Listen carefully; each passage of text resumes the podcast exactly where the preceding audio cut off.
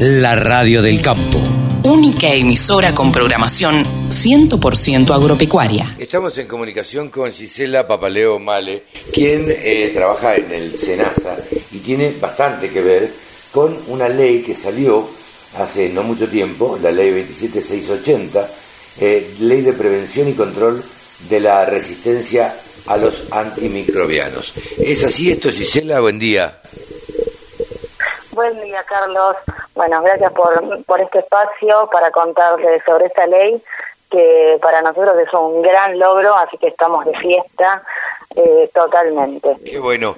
¿Cuál, es, cuál es lo que qué es lo que persigue esta ley? ¿Qué, ¿Cuál es el propósito?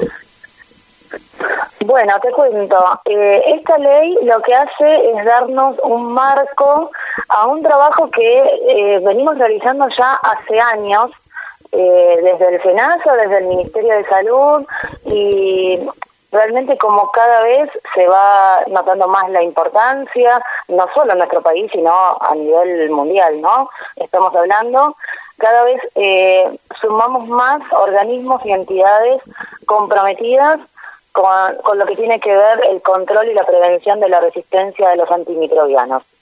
Entonces, la ley en sí lo que hace es darnos un marco para seguir trabajando en los planes de, control y prevención que se vienen desarrollando hasta el momento y los que puedan surgir en el futuro a través de eh, todo el material que vamos recolectando y nos va dando más conocimiento eh, para, para saber en dónde tenemos que aplicar alguna eh, alguna medida preventiva, restricción o, mayores controles. Como por ejemplo, para que entendamos mejor, eh, nosotros originalmente se, contiene el, concepto de salud es medicina humana por un lado, medicina veterinaria por el otro y muy muy lejanamente nadie hablaba del medio ambiente. Esto empezó a avanzar y a crecer al concepto de una salud, que yo creo que muchos ya lo han escuchado. El concepto de una salud implica hablar que ya no, no hagamos diferencia entre una medicina de animales y una medicina de humanos como algo totalmente aislado y separado, ¿sí? Eh, porque justamente las bacterias y los microorganismos son los que nos unen en esta en este sentido.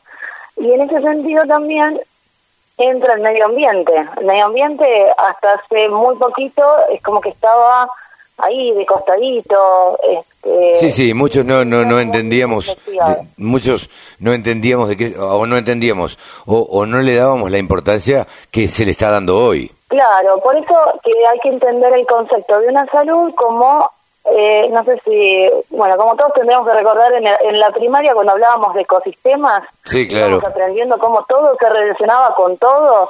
Bueno, el concepto de una salud, sin ir a, tecnicismos científicos, es ese, el concepto de un ecosistema en el que nosotros formamos parte de un, en un medio y las bacterias también son parte. Y también tenemos que entender como a las bacterias, a los microorganismos, como parte de este ecosistema que hacen que funcione. ¿Qué pasa? El problema viene cuando algo rompe ese ecosistema y los microorganismos se vuelven dañinos y eso es lo que nosotros tenemos que combatir. Exactamente. En, el, en el artículo 2 la ley dice eh, declarar de interés, declararse de interés público nacional la prevención y el control de la resistencia a los antimicrobianos. Eh, a ver, para que la gente común, los que no entendemos demasiado, eh, nos quede un poco más claro este concepto. Esto es, se propugna a que eh, haya menos antibióticos, por ejemplo, en, eh, en la salud humana, en la salud animal. No, no es que haya menos, sino que haya un, mejor uso de la ah, herramienta. Okay. ¿sí? Hay que entender al antibiótico como una herramienta fundamental en el control de las infecciones. Mm. Entonces, las bacterias, los microorganismos en general, tienen eh, mecanismos para defenderse contra un medio hostil. Para este caso sería, para la bacteria es el antibiótico, es el medio hostil. ¿sí? La bacteria, obviamente, como entidad, va a decir, bueno, yo tengo que hacer algo para defenderme de esto. Entonces empieza, eh, cuando nosotros usamos antibióticos, empieza a desarrollar mecanismos. Si ese antibiótico, esa molécula, vos la usás en, en un sentido errado, ¿qué puede ser un sentido errado? Tomar un antibiótico cuando no hace falta, por ejemplo, cuando no hay una infección bacteriana.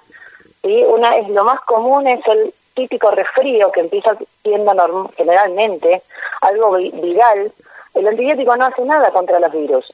Claro. Pero hicimos un muy mal uso de una, una gran molécula que fue la amoxicilina, que es en realidad, pero la amoxicilina en sus años de esplendor vino a, tratar un montón de infecciones respiratorias, pero se desvirtuó ese uso y ante cualquier eh, mínimo estornudo, que podía ser un cuadro de alergia tranquilamente, se usaba el antibiótico, ¿sí? Claro. Entonces, ahí es donde empezamos a hacer un mal uso de la herramienta.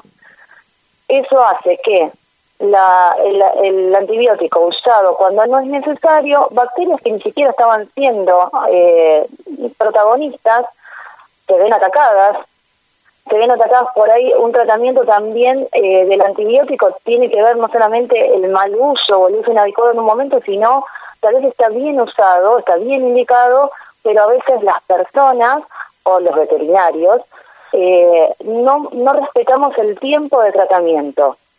Esto quiere decir que si hay que tomar siete días, por más que al día tres, cuatro yo me sienta bien, no tengo que dejar romper el tratamiento, porque esas bacterias pequeñitas, solitas que van quedando, son las que se vuelven resistentes.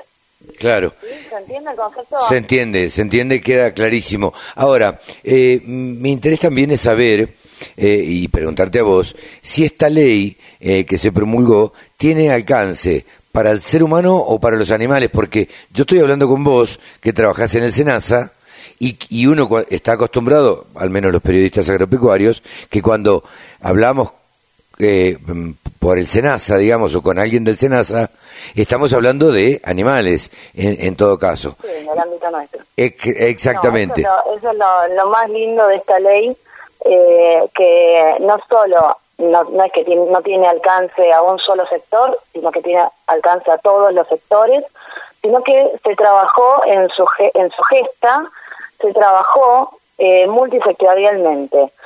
Para contarte, Carlos, este previo a que saliera esta ley, tanto la gente del Ministerio de Salud, a través del Instituto Anlis Malbrán, como el Ministerio de Agricultura, Ganadería y Pesca, a través del SENASA y del INTA, y otros, eh, las sociedades científicas, otras eh, entidades gubernamentales y no gubernamentales, eh, trabajaron junto con los camaristas, entre ellos déjame nombrarte al senador Pablo Sedlin, eh, quien trabajó directo con esto, eh, asesorándolos para la gesta de esta ley. O sea que es una ley que sale con el trabajo de todos los ministerios y todos los sectores implicados. Y si leemos la totalidad de los artículos, vemos cómo va este, tratando cada, a cada sector y poniéndole marco a cada sector para que sigan en su trabajo. Por ejemplo, desde el área veterinaria, eh, no me acuerdo bien, creo que es el artículo 18, no me acuerdo memoria, eh, el artículo 18 habla de los promotores de crecimiento. No sé si estás familiarizado con el concepto, en el mundo veterinario estamos más familiarizados, en el mundo humano no, no tanto, o hay conceptos ahí medio desvirtuados también, pero bueno, el promotor de crecimiento es son moléculas, generalmente antimicrobianos, que se utilizan a dosis menores que las que se utiliza el antibiótico per se para un tratamiento, eh, con fines de mejorar los índices eh, productivos, el índice de conversión, Sí, perdón, interrumpí. No, no, no, eh, eh, te iba a preguntar ah, si esto tiene si esto tiene alcance eh, en la salud de los animales, de los humanos y también tiene alcance en la agricultura. Claro, claro, ese es el punto de esta ley, que tiene alcance a todos, a todos, porque a través de esta ley nos da el marco suficiente para seguir trabajando desde un enfoque multisectorial, multifactorial Y además, lo más importante y de lo, que es una fuerza de ley es que nos va a permitir seguir con el trabajo que estamos desarrollando desde, desde nosotros, desde el Senasa del 2015, desde el Senasa no, solamente desde los dos ministerios de Salud y del Ministerio de Agricultura, desde 2015 de lleno en esto, pero nos va a permitir sostenerlo en el tiempo eh, independientemente de la administración política eh, que estemos transitando en el país. Claro. ¿Sí? ¿Se entiende? Porque, claro, al tener una ley que te respalda, claro. uno tiene esa fuerza. Sin duda, digo, esto, esto tiene que, a ver, esto no tiene nada que ver con la política y tiene que trascender porque la verdad es que, es que esto afecta a todos y involucra a todos también. Eh, esto no tiene que ver con, con ideologías tampoco, ¿no? Exacto, exacto. Y tiene que traspasar las puertas de lo que son los ámbitos de salud, los ámbitos de, medicina y, de ambiente y llegar a los niveles de educación, eh, porque esto es educación pura. Lo logramos haciendo educación pura de cada uno de nosotros. esto no es de lo que deciden los médicos, lo que deciden los veterinarios, lo que hagan los gobiernos eh, o las personas que, que toque trabajar en el momento, sino que esto es para cada persona que formamos parte de, este, de este planeta. Y todos tenemos la responsabilidad de aprender y llevar a cabo esto, porque solo nosotros tenemos la, la fuerza para lograr eh, que los antibióticos sigan sirviendo y que no, no retrocedamos cuatro siglos atrás y las bacterias y las infecciones sean la principal causa de muerte. Porque cuando uno mira los índices eh, y las proyecciones, que la verdad que agradezco, la, tecnología tiene esa maravilla que te permite hacer proyecciones, eh, nosotros hace cuatro siglos atrás las personas se morían de una simple infección. O una, una simple infección de oído pasaba, se iba al cerebro y terminaba, si no en la muerte, en, en consecuencias de por vida y graves. Eh, eso, eso la, si seguimos sin, sin detener este mal uso de las herramientas de los antimicrobianos, para el año 2050 volvemos 500 años para atrás. Claro. Ahora, es el mensaje que tenemos que entender. Gisela, estamos charlando con Gisela Papaleo Male eh, del SENASA y que fue una de las artífices de esta ley que estamos tratando, que ellos eh, les dicen la ley RAM, eh, que tiende a, a, la disminución en el uso de los antibióticos. Ahora, te pregunto esto, ¿crees que en la Argentina específicamente se ha hecho un mal uso por parte de los veterinarios eh, respecto de los animales? Bueno, sí, sí, la verdad que eh, la verdad que es, suena por ahí feo porque si yo yo hace 15 años que soy médica veterinaria y en mi formación de grado eh, nosotros en la facultad aprendíamos a utilizar lo que te contaba de los promotores de crecimiento. Eh, entonces estaba en la enseñanza de, pregrado el utilizar las, estas herramientas con este uso. Lo que pasa es que hoy eh, tenemos otros conocimientos, eh, hemos aprendido otras cosas. Entonces lo que tenemos que hacer los veterinarios es cambiar este formato de que por ahí veníamos aprendiendo de la facultad y también darle más entidad a la profesión, ser partícipes protagonistas, eh, muchas veces se ve en el campo que, eh, bueno, es, no es el veterinario el que está participando en forma directa, entonces eh, a veces se malinterpreta una, un, un tratamiento, un diagnóstico, entonces ahí es donde nosotros tenemos que reforzar nuestra entidad como veterinarios, nuestra presencia en el trabajo de, de la clínica. La clínica es soberana sobre cualquier tratamiento. Eh, esto también es vale para medicina humana, eh, no solamente para el ámbito nuestro. la clínica es soberana. Eh, entonces, hacer un buen, eh, una buena semiología y un buen diagnóstico para después implementar el tratamiento correcto es lo que nosotros tenemos que ponernos como premisa principal en, en nuestra carrera, en nuestro trabajo diario. Eh, eso es lo que debe primar. Después, como Argentina, nosotros tenemos un país muy grande, un territorio muy grande y muy heterogéneo en lo que es nuestros ámbitos de producción. Eh, insisto por ahí con el promotor de crecimiento, porque por ahí es uno de los problemas que tenemos que trabajar de cara a un futuro cercano. ¿sí? El promotor de crecimiento como tal tiene que ir desapareciendo. Claro. Eh, para lo cual, nosotros el trabajo desde Senacta, desde el veterinario, es saber y aprender cómo mejorar y dónde hay que mejorar para no tener que recurrir al promotor de crecimiento. Hoy sabemos a ciencia cierta que eh, el promotor de crecimiento frente a un un establecimiento productivo, el que sea, ¿eh? no importa cuál, no importa si es este de lácteo o de pollos parrilleros, no importa. El punto es que teniendo las medidas de, limpieza correctas mm. y de cuidados correctos, no tenemos que recurrir al uso de promotores de crecimiento. Claro. Eh, te pregunto... Ya tan simple como esto. Claro. Sí, sí, sí. Con medidas muy simples se puede mitigar el, eh, eh, determinadas cosas que retrasan el crecimiento eh, en los animales, en este caso que vos nombraste los pollos. Eh, Por supuesto, la suciedad, la suciedad te genera microorganismos. Claro. Y aparece de todo ahí. Gisela, eh, te pregunto, por último, porque ustedes seguramente lo, lo estudiaron o, miraron para afuera, digamos. ¿Qué sucede en otros países? ¿Cómo, cómo están otros países respecto de, de la Argentina en este tema?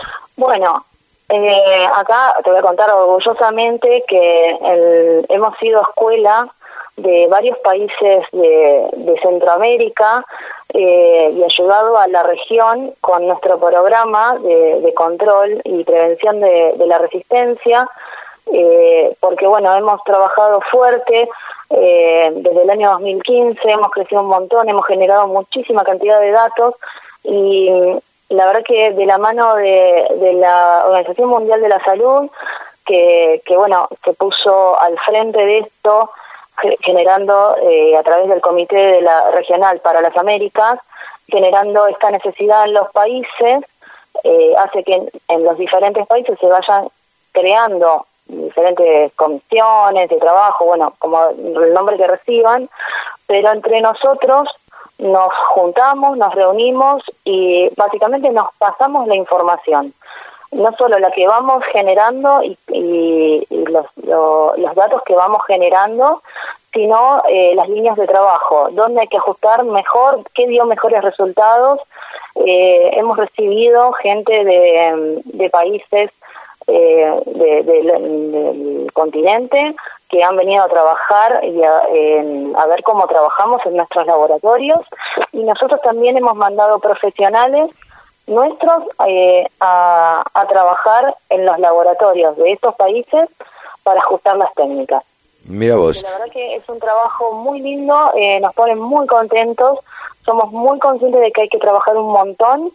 Eh, dentro de este trabajo fue lo que llevó en el año 2019 a prohibir el uso de la colistina en, el ámbito de la medicina humana, de la medicina veterinaria, perdón, para cuidarlo eh, como herramienta en medicina humana.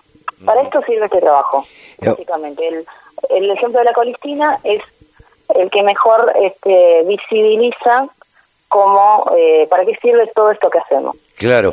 Eh, la, colistina es una herramienta de, de recurso eh, de última línea para bacterias eh, pan resistentes. Hoy hablamos no de multiresistentes, sino de pan resistentes. Pan resistentes es, ahora que tenemos el concepto más fácil de pandemia, eh, pan es cuando ya es un todo. Entonces, pan resistente es cuando ya es resistente a todo y no nos queda casi nada para, para recurrir. Sí, sí, sí. Eh, ¿Crees que los productores agropecuarios específicamente se van a... Se van a venir a esto, se van, van, o, van a tener que recurrir a controles, a controles a los veterinarios, a controles a las veterinarias inclusive. Eh, ¿cómo, ¿Cómo crees que se va a resolver este tema?